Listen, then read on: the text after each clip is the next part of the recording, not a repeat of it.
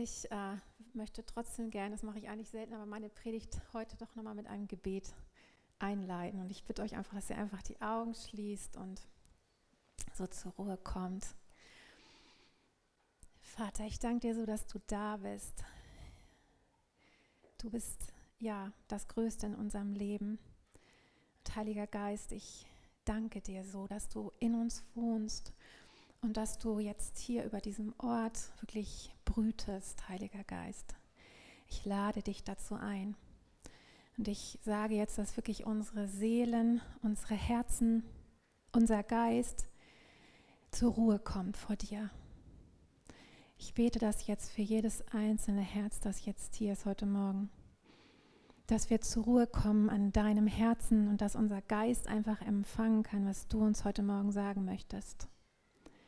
Danke, Gott, dass du uns eine Ruhe bereitet hast und die rufe ich jetzt aus über jeden einzelnen von uns. Danke, Heiliger Geist. Amen. In der Begegnung mit Gott hat er uns ein ganz großes Versprechen gemacht. Und ich behaupte, dass es das Größte ist, dieses Versprechen. Und das ist das Versprechen, dass er uns mit seiner Gegenwart erfüllt, umhüllt und begleitet. Ich persönlich liebe seine Gegenwart total. Sie ist so essentiell wichtig für uns wie das Atmen. Und ich glaube, dass ähm, Adam damals mit dem Atem Gottes wirklich so seine Gegenwart eingepustet bekommen hat. Der hat es gut gehabt, der Adam. Warum lieben viele Menschen die Gegenwart Gottes so sehr. Die Gegenwart Gottes ist das wahre Leben, es ist das echte Leben, es ist das geistliche Leben.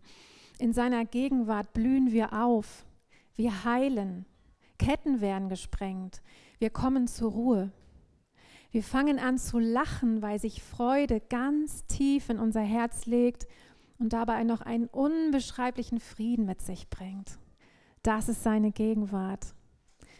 Ich finde, in dieser Gegenwart hat man einfach nur den Wunsch, man möchte sich wie in glasklares Wasser hineinschmeißen, einfach nur drin schwimmen.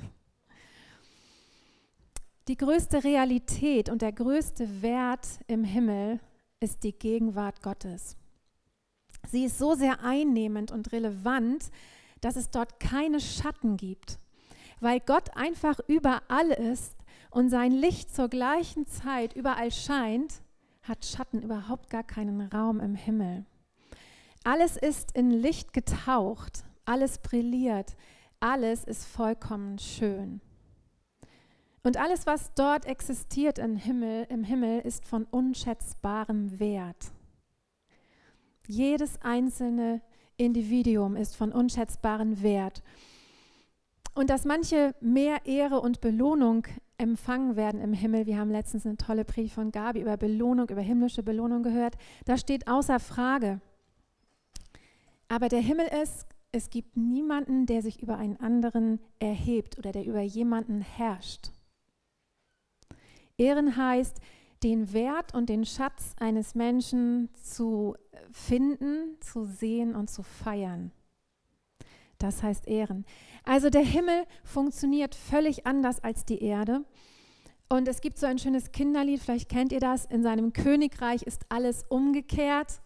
Haben wir damals gesungen, gab es Bilder für alles steht auf dem Kopf. Und das ist tatsächlich so. In seinem Königreich ist alles umgekehrt.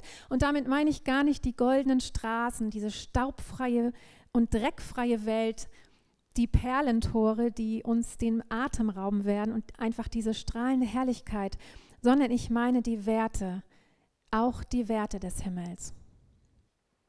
Und ich glaube, zu lernen, wie die Welt Gottes, sein Reich funktioniert, ist eine der größten Privilegien und auch Aufträge für uns als Christen, als seine Söhne und Töchter.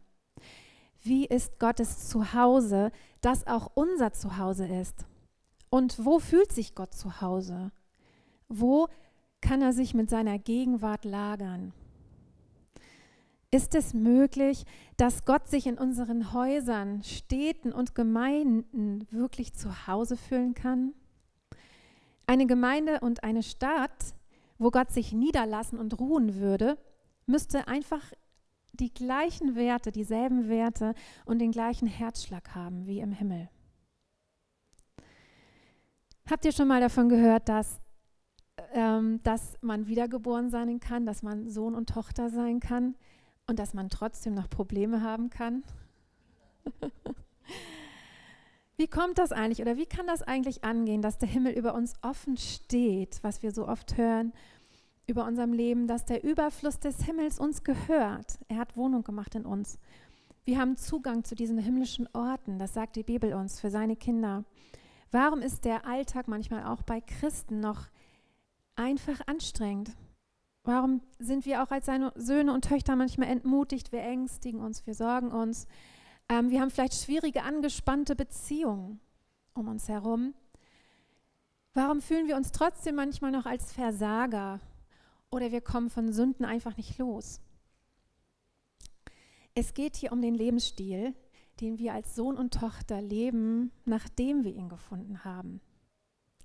Wisst ihr, es gibt mittlerweile so viele Methoden, die angepriesen werden, um ein Überwinderleben zu führen. Es wurden so viele Bücher geschrieben. Es gibt ein Buch nach dem anderen über geistliche Schlüssel. Ähm, der Schlüssel für den Durchbruch endlich. Ja, ich glaube daran. Es gibt geistliche Prinzipien, wie wir himmlische Resultate sehen können, aber in allererster Linie geht es nicht um die Prinzipien, sondern es geht um seine Gegenwart, aus der wir heraus für diese Prinzipien unbedingt leben dürfen. Ganz wichtig ist auch dabei, wenn du seine Gegenwart suchst, es geht nicht darum, seine Gegenwart zu suchen, dass man effektiv und erfolgreich wird. Ich glaube, dass Gott dieses Suchen gar nicht beantworten würde, sondern es geht ganz allein um ihn persönlich. Er ist unser Motiv. Und dazu le lege ich euch hier nochmal vor, Kolosse 1, Vers 15. Oh, ich habe was ganz Wichtiges vergessen. Kannst du noch einmal zurückgehen? Dieses Bild, das, damit wollte ich eigentlich starten, das habe ich, hab ich fotografiert mit meiner neuen Kamera im Frankreich, in der Provence. Das wollte ich euch mitbringen, weil Natur ist für mich so das größte Element, wo ich Gott erleben und sehen kann, wo ich ihn hören kann. Und das war so wunderschön. Diese Lavendelfelder sind einfach einzigartig. Genau, damit nehmen wir euch mit in die Provence heute. Das nächste, Kolosser 1, Vers 15 und folgende. Ich liebe diese Verse. Das ist einfach, da ist so eine Macht drin. Der Sohn ist das Ebenbild des unsichtbaren Gottes, der Erstgeborene, der über der gesamten Schöpfung steht. Denn durch ihn wurde alles erschaffen, was im Himmel und auf der Erde ist, das Sichtbare und das Unsichtbare, Könige und Herrscher, Mächte und Gewalten. Das ganze Universum wurde durch ihn geschaffen und hat in ihm sein Ziel. Er war vor allen anderen da und alles besteht durch ihn. Und er ist das Haupt der Gemeinde, das Haupt seines Leibes. Er ist der Anfang der neuen Schöpfung, der Erste, der von den Toten auferstand, denn nach Gottes Plan soll er in allem der, den ersten Platz einnehmen. Wow, was für ein Hammerwort, was alles aussagt. Es geht um ihn in allem. Und alles ist durch ihn und für ihn und zu ihm hin geschaffen. Du auch. Du auch. Und Gott ist nicht immer so präsent in unserem Leben, wie wir uns das wünschen. Manchmal schweigt er auch. Aber dieses Schweigen, auch dieses Schweigen hat einen Sinn. Sein Schweigen ist niemals Strafe oder Gleichgültigkeit. Nein, sondern er weiß, wenn er, wenn er nicht schweigen würde, dann würde er auch nicht gefunden werden. Um zu finden, muss man nämlich suchen.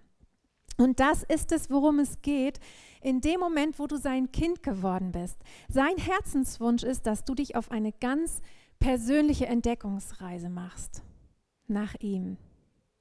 Und versteht das nicht falsch, Natürlich, wenn du Gott gefunden hast, dann ist deine, die große Suche deines Lebens abgeschlossen. Dann hast du ihn gefunden. Auf jeden Fall, du hast deinen Papa gefunden, du bist ins Königreich hineingeboren und nichts wird dich jemals von ihm äh, trennen. Aber das ist erst der Anfang einer wundervollen Reise. Es ist so schade, wenn wir uns innerlich hinlegen, wenn man sein Kind geworden ist. Das ist niemals der Sinn und Zweck gew gewesen. Es ist so schade, wenn wir uns innerlich hinlegen und gehört haben, der Himmel ist über meinem Leben offen. Es wurde Gnade ausgerufen über meinem Leben und das ist so. Nein, er hat alles vollbracht und jetzt sind wir dran. Und womit sind wir eigentlich dran? Womit sind wir dran? Denn wir haben doch verstanden, wir können eigentlich nichts tun. Wir können nichts tun, um diesen Gott zufriedenzustellen. Wir können nichts tun, ähm, um ihm zu gefallen, denn er hat uns so, schon vollkommen vor sich hingestellt. Es geht auch nicht in der ersten Linie darum, wie ich vorhin schon sagte, dass wir Schlüssel finden für ein erfolgreiches Leben, obwohl wir solche Schlüssel natürlich lieben. Ich persönlich liebe auch Schlüssel, natürlich lieben wir sie. Es geht nicht darum, sondern in erster Linie geht es um seine Gegenwart in unserem Leben. Und Paulus hat das so hammergenial zusammengefasst in einem Satz. Und darin ist das ganze Geheimnis enthalten. Das steht in 2. Korinther 3, Vers 18. Wir alle aber, indem wir mit unverhülltem Angesicht die Herrlichkeit des Herrn anschauen wie in einem Spiegel, werden verwandelt in dasselbe Bild von Herrlichkeit zu Herrlichkeit, nämlich vom Geist des Herrn. Wow, ich liebe diesen Vers. Er sagt das hier, nachdem er vorher beschrieben hat, wie groß die Herrlichkeit im Alten Testament war. Nachdem Mose nämlich Gottes Angesicht geschaut hat, hat er ja so doll gestrahlt. Die Ausstrahlung seines Gesichtes war so hell, dass er sich verhüllen musste. Und das war noch im alten Bund. Und er sagt, wie groß erst muss diese Herrlichkeit in dem neuen Bund sein, in dem wir jetzt leben. Paulus spricht hier davon, dass wir unverhüllt ihn anschauen, also ohne Scham und völlig frei gesprochen. Und hier sehen wir total seinen Part. Hier sehen wir den Part Gottes drin. Paulus sagt, wir schauen, wir, wir dürfen, wir stehen unverhüllt, können wir Gott anschauen. Und hier siehst du den Part, den Gott für dich ge getan hat. Hier sehen wir das vollkommene Werk am Kreuz. Denn nur wegen des Kreuzes, nur weil Jesus uns den Weg frei gemacht hat, können wir überhaupt mit unverhülltem Angesicht vor ihm stehen und ihn anschauen. Hier sehen wir seine Gnade, den offenen Himmel. Hier sehen wir den Part, den er für dich vorbereitet hat. Und jetzt kommen wir zu unserem Part. Hier äh, hat gestern das Brautpaar ge gesessen. Alle, die das nicht sehen können, ich habe hier heute einen Spiegel aufgestellt. Und zwar genau passend zu dem Bibelvers. Jetzt kommt dein Part und ich stelle mich hier mal für dich in diesen Spiegel. Wir schauen seine Herrlichkeit an. Und das ist alles, was du tun musst. Du schaust seine Herrlichkeit an und jetzt passiert etwas Wunderbares, das ist ein Geheimnis. Gott ist nämlich so phänomenal, genial und voller Liebe. Es passiert was ganz Geniales, indem du seine Herrlichkeit anschaust. Weil Gott ist so ähm, du stehst jetzt nicht nur und schaust seine Herrlichkeit an und bewunderst ihn und weil er Gott ist und ihm gehört alle Anbetung. Er ist Gott. Ihm gehört alle Anbetung. Aber Gott ist so, dass er sich nicht einfach nur von dir bestaunen lässt, sondern seine Herrlich, in seiner Herrlichkeit ist ein Spiegel enthalten. Wow. Das heißt, ich gucke seine Herrlichkeit an und es findet eine Spiegelung statt. Und was sehe ich? In dem Spiegel. Und wenn ich, äh, wenn ich mich jetzt sehe, sehe ich natürlich nur mich selber. Und das ist das, was du jeden Morgen im Spiegel siehst, wenn du aufgestanden bist. Du siehst natürlich nur, was heißt nur, ne? Du siehst ähm, dich selber, ähm, genauso wie du gerade aufgestanden bist. Und also ich sehe auch immer mein, wie ich mich fühle in meinem Gesicht auf jeden Fall noch. Aber das war es auch schon. Aber in diesem Spiegel Gottes, das ist so großartig. Ähm, wir schauen, ich habe jetzt völlig meinen Faden verloren, aber es macht nichts. Ich finde es so unglaublich großartig, dass dieser Spiegel in der Herrlichkeit Gottes so anders funktioniert, weil wir sehen ihn an und wir werden gespiegelt und in dem Moment siehst du dich selber. Du siehst, wie Gott dich sieht. Du siehst dein Leben vor ihm. Also ich finde das so ein Phänomen. Ich schaue Gott an und ich sehe seine Herrlichkeit und gleichzeitig darf ich mich selber in seinem Lichte spiegeln. Und zwar in der Wahrheit, wie er dich sieht, wie er dich geschaffen hat. Und wir haben das hier gehört in der Gemeinde. Sein Urteil über uns ist vollkommen gut. Und das ist, was Gott dir zeigen möchte, wenn du ihn ansiehst. Er möchte dir zeitgleich zeigen, wie er dich sieht. Er sieht dich, er sieht, du, du darfst sehen, wie verliebt er in dich ist und wie schön du für ihn bist. Und während du diese Wahrheit über dich selber auch sehen kannst, passiert das nächste himmlische Geheimnis. Ohne dein Zutun sehen wir hier in dem Bibelvers, ja? Irgendwas, du kannst nichts dazu tun, indem du diesen Prozess tust, wirst du verwandelt in sein Bild, von Herrlichkeit zu Herrlichkeit, durch seinen Geist. Das ist, heißt, das ist der Heilige Geist, der das in, in dir tut. Du kannst nichts dazu tun. Alles, was du zu tun hast, ist, ihn anzuschauen. Ihn anzuschauen. Und in dem Moment werden wir verwandelt in sein Bild. Was für ein wundervoller Prozess ist das. Und ich glaube, dass jeder von euch, jeder von euch in diesem Raum möchte diesen Prozess erleben. Und trotzdem gibt es viel, richtig wenige Christen, die diesen Prozess in ihrem Leben auf sich nehmen und die diesen Prozess eingehen, weil es nämlich etwas kostet. Es kostet einen Preis und weil es uns geht, euch geht es sicherlich ganz genauso wie mir. Ich habe Gott so oft gefragt, wie bitteschön mache ich das? Wie kann ich in meinem Alltag, in dem ich so viele Dinge erledigen muss, so vielen Herausforderungen begegne, wie kann ich da beständig deine Herrlichkeit anschauen? Wie geht das? Und dann am besten auch noch beständig. Und darüber möchte ich heute sprechen. Wie geht das eigentlich in der Praxis? Und ich habe mir dabei so vorgestellt, es wäre so einfach und ich würde es so wunderschön finden. Ich habe mir so vorgestellt, auf dieser Erde gibt es irgendwo einen hohen Berg und dann da ist Gott. Und wenn ich wenn, wenn, wir, wenn Menschen seine Kinder werden, dann werden dir die Augen geöffnet und nur wir können ihn sehen. Und dann können wir da immer hinpilgern, ihn anschauen und können wieder was mitnehmen und wieder losmarschieren. Und ich würde da mein Zelt aufschlagen, auf jeden Fall. Ich würde da wohnen, genau da an dem Berg. Und ich glaube, du auch. Was für eine schöne äh, Vorstellung wäre das. Das wäre echt cool. Ich habe übrigens gerade ein ganz tolles Buch von einem Mann gelesen, der ganz viele Himmelsvisionen hatte oft im Himmel war und Jesus hat ihm ganz, ganz viel gezeigt. Und Jesus hat ihm gesagt, weißt du, das können noch so, so viel mehr Menschen. Eigentlich ist es für alle meine Söhne und Töchter offen. Du kannst es aber nur erleben, wenn du Hunger hast. Nur wenn du Hunger hast. Und darüber spreche ich nachher nochmal. Da komme ich nochmal zu. Ich sehne mich voll danach. Ähm, ich habe Jesus echt gefragt, immer wieder, was meinst du eigentlich genau damit? Wie kann ich das anschauen, deine Herrlichkeit in meinem Leben immer wieder erleben, in meinem Alltag, jeden Tag leben? Und ähm,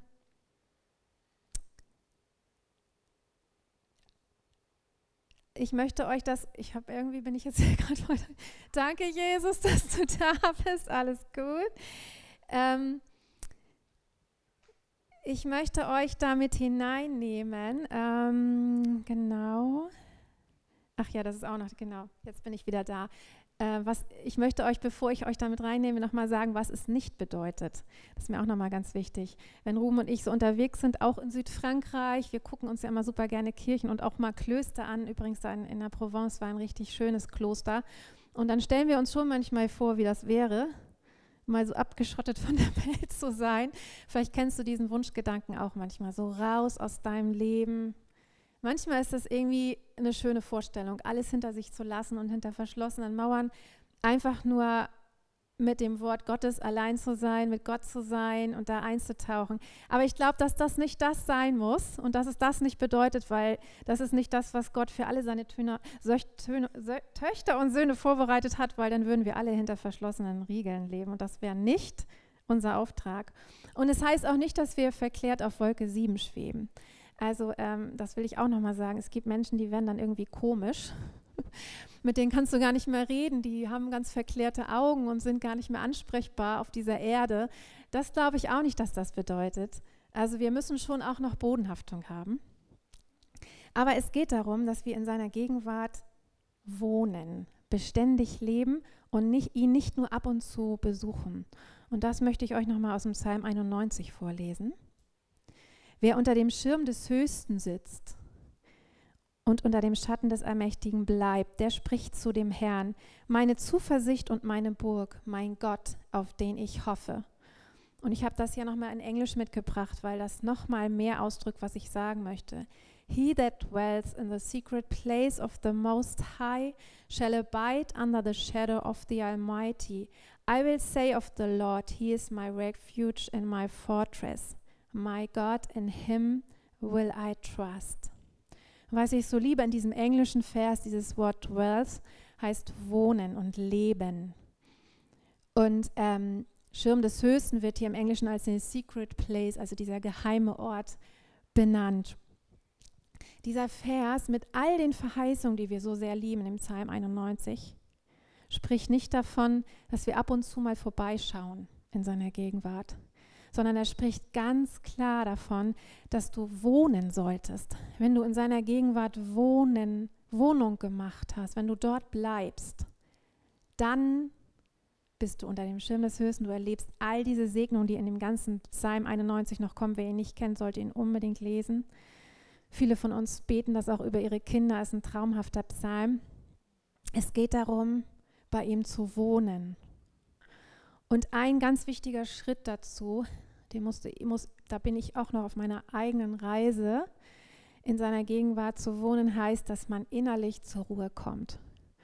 Ähm, ich habe da letztens eine Predigt tatsächlich mal, also ich habe ewig nichts mehr von ihm gehört. Wer von euch Benny hinkommt, kennt, mal eine Predigt von ihm darüber gehört und er hat gesagt, es hat mich 40 Jahre meines Lebens gekostet, bis ich begriffen habe, dass ähm, wir können so viele geistliche Übungen machen, Gebete sprechen, manche Menschen, Christen plappern und plappern ihr Leben lang.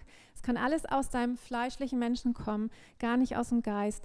Das Wichtige ist, dass wir zur Ruhe kommen in unserem Herzen, in unserer Seele und in unserem Geist weil dann kann der Geist Gottes erst anfangen, überhaupt zu, deinem, zu dir zu reden. Dann wirst du erst aufnahmefähig.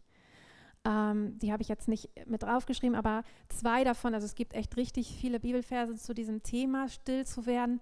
Zwei davon, Psalm 37, Vers 7, sei still dem Herrn und warte auf ihn.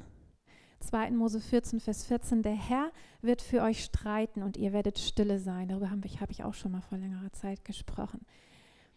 Der Herr wird für euch streiten und ihr werdet stille sein. Ich glaube, dass ohne dieses Stillwerden in, in deinem Herzen kannst du seine, seine Herrlichkeit nicht betrachten. Kannst du seine Gegenwart gar nicht wahrnehmen. Wenn du nur kurz vorbeischaust am Tag, ist das zwar immer besser als gar nichts, sage ich euch auch. Weil ich glaube, wenn wir nur einen Blick erhaschen auf ihn, dann nehmen wir schon was mit. So, es ist echt, es ist immer, wenn wir ihn anschauen, nehmen wir etwas von ihm mit aber ähm, es ist nicht das Wohnen in der Gegenwart Gottes. Ähm, es reicht nicht aus. Und dieses innerliche Stillwerden, auf ihn zu schauen, das kann man immer wieder in seinem Alltag praktizieren. Und ich glaube, dass wir das trainieren können. Dass wir das trainieren können. Und ich glaube, ich habe das ja schon immer wieder mal gesagt, in unserer Welt ist das echt viel schwerer geworden, glaube ich, als wie vor 100 Jahren noch ähm, weil das ein, eine Thema mit den Medien einfach so überhand genommen hat. Also äh, sobald man mal, also es gibt ja Menschen, die gehen noch nicht mal ohne Handy auf Toilette. Ne? Das ist echt so. Selbst dieser, dieser ruhige Ort kann schon nicht mehr ruhig sein. Viele Menschen halten das noch nicht mal mehr da aus. Es ist wirklich krass. Wir lassen uns beständig mit diesen Medien berieseln. Das ist ein ganz großer Punkt. Oder ähm, wenn du vielleicht zu Grübeleien und Sorgen neigst, so, oder du neigst dazu, wirklich innerlich auf Hochtouren zu laufen, den ganzen Tag und bist beschäftigt mit deinen Gedanken, mit deinem Leben. Und ich glaube, du kannst das, du, wir können da aussteigen. Wir können da aussteigen. Wir können es einfach tun, so wie David das seiner Seele befohlen hat, einfach seiner Seele zu befehlen, ich werde jetzt still. Es kann nur ein kleiner Moment sein. Es kann echt nur, es können ein paar Minuten am Tag sein, aber das ist, glaube ich, der erste Weg, seine Gegenwart überhaupt an uns heranzulassen und wahrzunehmen, weil sie ist ja in dir. Wir wissen, die Gegenwart wohnt in uns, aber sie bringt dir gar nichts, wenn du sie nicht entfachst, wenn du sie nicht anschaust, wenn du sie dir nicht bewusst machst. Unser Part in den Ganzen. Es gibt so viele Wege und Möglichkeiten, ihn anzuschauen. Und ähm, ich glaube, das hängt auch ganz viel davon ab, wie wir einfach als Menschen gemacht sind. Ich habe eben schon mal gesagt, ich liebe das einfach, ihn in der Natur zu sehen. Ähm, für diese Predigt, ich glaube, ich habe schon, trage diese, über Gegenwart zu reden, schon ganz, ganz lange in mir. Und ähm, ich habe das einfach nicht in Worten ausdrücken können. Und am Mittwochabend habe ich gesagt, okay Gott, wenn du mir jetzt keine Worte dafür gibst, was ich in mir fühle, dann war es das. Ich stehe nie wieder da vorne und werde nie wieder was sagen. Es war Mittwochabend, es wurde echt knapp, es kam noch die Hochzeit.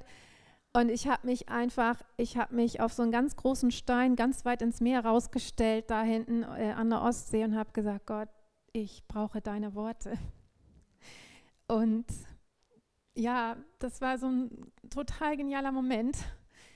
Und das ist einfach so, wie ich Gott oft wahrnehme in seiner Natur. Also ich weiß nicht, ob du das auch kennst. Ne? Also so plötzlich in der Natur ihn zu hören und zu sehen. Und das floss einfach plötzlich so. Und ich bin dann ganz schnell nach Hause gelaufen und habe nur noch geschrieben. Das war echt so ein starker Moment. Deswegen empfehle ich dir, vielleicht bist du auch so ein Mensch, sitzt vielleicht ganz viel in deinem Schreibtisch, raffst dich selbst nicht mehr auf, ey, dann lass alles stehen und liegen und renn einfach raus. Ob es im Wald ist oder am Meer, egal so. Ne? Es ist so, also für mich ist es so, das Öffnen von Gott zu hören.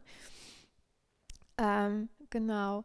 Ähm, ich kann ihn, ich, ich finde, man kann natürlich logischerweise auch Gott in seinem Wort hören, das ist ja gar keine Frage, ne? Auf jeden Fall. Ähm, bloß zum Beispiel in der Kombi mit dieser mit Betrachten, was, ich, was wir eben hatten, ihn anzuschauen, ähm, habe ich dann, als ich im, am Meer stand, so diese ganzen Gedanken dazu empfangen. So. Und deswegen, manchmal muss man einfach rausgehen aus seiner Situation. Ähm, du kannst ihn in seinem Wort hören, du kannst ihn in einem Song hören, in wunderschönen Worten, in deinem Nächsten, wie er dir begegnet, durch Menschen. Ganz viel kannst du Gott hören. Und all diese Dinge sind wichtig, ihn zu hören, ihn anzuschauen. Aber es geht nicht nur um diesen Secret Place, um deine Zeit mit Gott, aber auch. Wenn du, wenn du zum Beispiel in angespannten Beziehungsproblemen mit jemandem bist dann redest du mit Jesus darüber und schüttest ihm dein Herz aus. Dann fragst du ihn einfach mit offenen und ehrlichen Herzen, ohne beleidigt zu sein, was ist mein Part? Und dann tust du den. Wenn du ein Problem mit deinem Mann oder deiner Frau hast, das gleiche, schütte Jesus dein Herz aus, sag ihm deine Situation. Hör genau hin mit ehrlichem Herzen, aufrichtig, was ist mein Part und dann tust du es. Wenn du in deiner Kindererziehung nicht weiterkommst, schaust du ihn an, schüttest ihm dein Herz aus und fragst ihn, wie er die Situation sieht. Oder du liest ein gutes Buch von jemandem, der dich, sich damit auskennt und setzt es dann auch um. By the way, Kindererziehung ist so ein heikles Thema. Es ist, ähm, es ist aber ein total wichtiges Thema und es ist ein Thema, ähm, was ganz oft auch in Streit übrigens in Ehen führt. Es sind immer so drei Generalthemen in Ehen wie war das noch, Kindererziehung, Sex und Geld. Das sind häufig die Themen, worüber Ehepaare streiten. Und ähm, über dieses Thema darf man auch ganz, ganz, also man darf es ganz wenig anschneiden und eigentlich möchte sich auch niemand reinreden lassen. Und ich glaube, es ist aber einer der wichtigsten Gesellschaftsthemen, die wir haben, weil wir prägen mit unserer Erziehung die nächste Generation und die folgenden Generationen. Und weil ich jetzt hier vorne stehe, werde ich das einfach mal nutzen, ohne jemanden persönlich auf den Fuß zu treten, einen Gedanken darüber von mir an euch zu richten. Ich, also ich, mir macht es wirklich richtig Sorgen, wenn ich, weil ich manchmal das Gefühl habe, dass das Denken der Gesellschaft auch in der Gemeinde Einzug gehalten hat. Ich beobachte, dass immer mehr Eltern wirklich Angst davor haben, ihre Kinder zu erziehen. Angst davor, dass ihre Kinder vielleicht Schaden nehmen könnten aus Zurechtweisung oder auch Grenzen aufzuweisen. Und dabei hoffe ich, dass ihr wisst, dass Kinder ganz dringend Grenzen brauchen, damit sie sich überhaupt sicher fühlen können. So wichtig. So wichtig. Liebe bedeutet nicht, dass, äh, dass wir keine Richtung angeben, äh, dass man orientierungslos ist und dass man sich respektlos behandeln lässt und über alles hinweg sieht. Das ist keine wirkliche Liebe. Kinder sind Geschenke des Himmels, sage ich euch. Wundervolle, faszinierende, atemberaubende Wesen. Und doch ist es eine Tatsache, dass sie, so unschuldig wie sie auf die Welt kommen, den Kern des Egoismus trotzdem schon von Geburt an in sich tragen. Das ist so. Und ich weiß das aus eigener Erfahrung. Ich habe das selber schmerzhaft erfahren als Mama und jetzt als Großmami. Man dachte, man hat Engel auf die Welt gebracht. Also ich war davon überzeugt. Ich dachte, wir haben einen Engel auf die Welt gebracht und dann passiert es, dann, plötz, dann bäumt es sich plötzlich zum ersten Mal vor dir auf. So, und das ist dieses Ego, dieses, was irgendwie hässlich ist und du willst das einfach, eigentlich als Eltern willst du das nicht bei deinem Kind sehen. Du willst es nicht sehen. Es ist so. Aber ich sage euch, es passiert leider, weil dieser Kern ist in jedem Menschen drin. Und es kommt auf die Persönlichkeit an. Bei manchen Kindern dauert es länger, bei, den einigen, bei einigen ist es früher, aber es passiert immer, dieser Moment. Und deswegen ist Elternsein so eine unglaublich verantwortungsvolle Aufgabe. Wir können Elternsein nicht einfach nebenbei geschehen lassen. Und ich glaube, dass wir da einen absoluten Auftrag als Gemeinde haben. Wir haben die Aufgabe als Eltern, unsere Kleinen dann sanft, aber ganz direkt und klar zu helfen, die in die richtige Richtung zu wachsen. Habt ihr euch als Eltern schon mal zusammengesetzt und darüber nachgedacht, welche Werte möchten wir eigentlich unseren Kindern mitgeben? Michael Brodeur drückt das immer so aus. Es ist ja nicht unser Ziel, Kinder zu erziehen, sondern wir möchten sie ja zu Erwachsenen erziehen. Das Ziel ist, es werden mündige, reife Erwachsene. Mit welchen Werten möchtest du deine Kinder in den Kindergarten und in die Schule gehen lassen? Immer wieder höre ich, dass, dass in dieser Welt kein Mensch mehr Lehrer sein möchte, weil es mittlerweile so ist, dass Eltern sich mit ihren Kindern verbünden und gegen die Lehrer schießen. Und egal was ist, es wird gar nicht mehr angeschaut, ob das Kind tatsächlich vielleicht auch einen Fehler getan hat. Ich finde das so eine verantwortungsvolle Aufgabe als Gemeinde, dagegen zu stehen und liebevoll mit dem Kind zu reflektieren, was wirklich passiert ist. Habt ihr euch schon mal überlegt, welche Werte ihr euren Kindern mitgeben wollt? Ich finde das so wichtig. So wichtig. In unserer Welt und vor allen Dingen in Deutschland ist Respekt, wird Respekt sowas von klein geschrieben und ich glaube, wir haben da einen großen Auftrag als Gemeinde. Ähm, und es geht übrigens nicht darum, dass wir keine Fehler machen. Das habe ich auch letztens in einem richtig schönen Elterntreffen gesagt. Wir werden alle Fehler machen. Das ist so wichtig. Ich sage das auch nochmal von hier, wenn ihr als Mütter und Väter manchmal das Gefühl habt, ihr genügt nicht. Das ist eine Lüge des Feindes. Das ist so fies. Weil ihr wisst, dass Gott mit all euren Schwächen und Fehlern ist begeistert von dir. Sein Urteil steht vollkommen gut durch Jesus Christus, genau. Und du kannst mit deinen Fehlern zu diesem Papa kommen, immer wieder. Das Wichtigste in einem Familienmodell ist einfach die Vergebung. Das könnt ihr als Eheleute leben, aber auch zu euren Kindern unbedingt so. Und dass Kinder auch lernen, wir sind nicht nachtragend. Es kann mal richtig knallen. Ihr sprecht Vergebung aus, betet darüber, ladet die Liebe Gottes ein und weckt damit ab. Das ist vor Gott, ist es ausradiert. Das müssen eure Kinder auch wissen, dass Fehler ausradiert sind wenn man sie abgegeben hat. Die sind weg, vorbei, fertig. Ähm, es geht also nicht um unsere Fehler bei der Erziehung, sondern ich, mir, mir geht es darum, welche Haltung haben wir als Eltern und als Gemeinde diesem Thema gegenüber. Ganz wichtiges Thema. Und ich ähm, ich denke, dass es von unschätzbarem Wert ist, mit der richtigen Identität als Kinder in dieser Gemeindefamilie groß zu werden, geliebt und angenommen zu sein. Aber genauso wertvoll ist es, wenn du mit Disziplin und Gehorsam aufwachsen darfst. Weil am Ende ist es doch das, was wir als Söhne und Töchter brauchen. Wenn wir mit Gott leben, brauchen wir Gehorsam und Disziplin. Und so vielen Menschen fehlt es mittlerweile. Deswegen ist das so eine verantwortungsvolle Aufgabe. Und denk nicht, dass ich vom Thema abgekommen bin sondern die Gegenwart Gottes in deiner Kindererziehung bei dir zu Hause ist elementar wichtig. Du darfst sie mit hineinnehmen, du darfst sie dir bewusst machen. Du bist damit nicht alleine als Mama und Papa. Und das meinte ich zu Beginn auch mit den Werten des Himmels. Alles im Himmel geht um seine Gegenwart und die Werte, die darin enthalten sind. Und wenn wir ihn anschauen, dann werden wir zu Trägern einer anderen Welt. Wow, was für ein Geheimnis ähm, hinter diesem Wort Gegenwart steht im Alten und im Neuen Testament ganz häufig de, die Bedeutung Gesicht. Und wenn wir über die Gegenwart Gottes sprechen, dann sprechen wir über das scheinende Gesicht eines perfekten Vaters, das dich, dich ganz persönlich anschaut. Und das Coole ist, Gott hat immer gute Laune, weil er deinen Anfang und dein Ende kennt. Er kennt den Anfang und das Ende. Er hat immer gute Laune. Und es tut so gut, von diesem perfekten Vater angesehen zu werden. Wow. Er gab uns den Heiligen Geist. Das ist quasi Gott auf der Erde und seine Gegenwart für uns.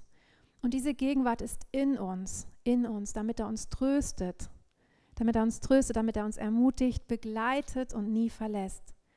Dort ist seine Gegenwart für uns, für dich persönlich.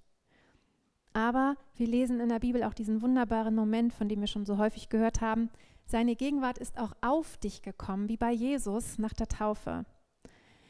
Er möchte so gerne durch dich seine Welt berühren. In der Bibel gab es einen Mann, der das so sehr gelebt hat, dass sogar sein Schatten Heilung transportierte. Viele von euch kennen diese Geschichte. Ich rede von Petrus, einer der Jünger Jesu. Der ging durch die Straßen und die Menschen wurden geheilt, weil nur sein Schatten sie berührte. Wow, was für eine Geschichte. Und ich sage euch, Leute, danach müssen wir Hunger haben. Das ist nicht nur eine Geschichte. Danach müssen wir Hunger haben. Es ist so wichtig, dass wir nach dieser Gegenwart hungern. Übrigens Hunger, zum Thema Hunger. Auch da ist in Gottes Welt alles umgekehrt. Wenn du hier auf der Erde nichts isst, bekommst du Hunger. In Gottes Welt ist es genau andersrum. Wenn du nichts isst von seiner geistlichen Welt, von ihm, dann hast du auch keinen Hunger. Das ist echt ein Phänomen. Und ich glaube, dass das genau der Punkt ist, warum so viele Gemeinden einfach brach liegen, wo es einfach, wo einfach kein Leben drin ist. Warum vielleicht auch so viele Christen so trostlos manchmal auch sind und müde. Wir müssen essen. Wir müssen essen von diesem Tisch. Ich weiß nicht, ob ihr, das fällt mir jetzt gerade ein, Michaela aus unserer Gemeinde, die äh, pilgert gerade zwei Monate, wandert sie. Und die hat so was Wunderschönes erlebt, läuft durch Italien, ganz viel Hitze, von einem Herberge in die nächste. Und sie war jetzt in einem Hostel und sie sagt, du glaubst nicht, was ich erlebt habe. Ich komme in diesen Raum rein, den Gemeinschaftsraum. Es war so wunderschön, es hat mich so an dieses Thema erinnert, was wir hatten waren ganz viele runde Tische und die waren alle eingedeckt. Alle eingedeckt mit allem, was man sich vorstellen kann. Es war wie im Schlaraffenland. Wunderschöne Tischdecken, schön eingedeckt. Einfach alles, was man sich vorstellen kann, von Kakao bis über Kaffee, Kaltgetränke. Die Kühlschränke waren voll, die Schränke waren voll. Man konnte sich alles kochen. Auf jedem Tisch war ein, eine Etagere mit einer Kuppel und mit selbstgebackenen Kuchen, Keksen. Also Obst, alles, was man sich vorstellen kann. Sie sagt, das war so unglaublich, es hat so zu ihrem Herzen gesprochen, dass, äh, äh, so, und ich, es hat mich so daran erinnert, was wir auch mal hatten vor einiger Zeit, dieses Thema, der Tisch ist gedeckt. Aber was soll Gott machen, wenn der Tisch vor dir so reichlich gedeckt ist und du isst nicht davon? Du isst nicht davon. Und da komme ich wieder zu dem Part von dir. So, äh, wir dürfen ihn anschauen mit unverhülltem Angesicht, weil der Himmel offen ist. Der Tisch ist so reich gedeckt, dass sich, er sich biegt biegt, ja.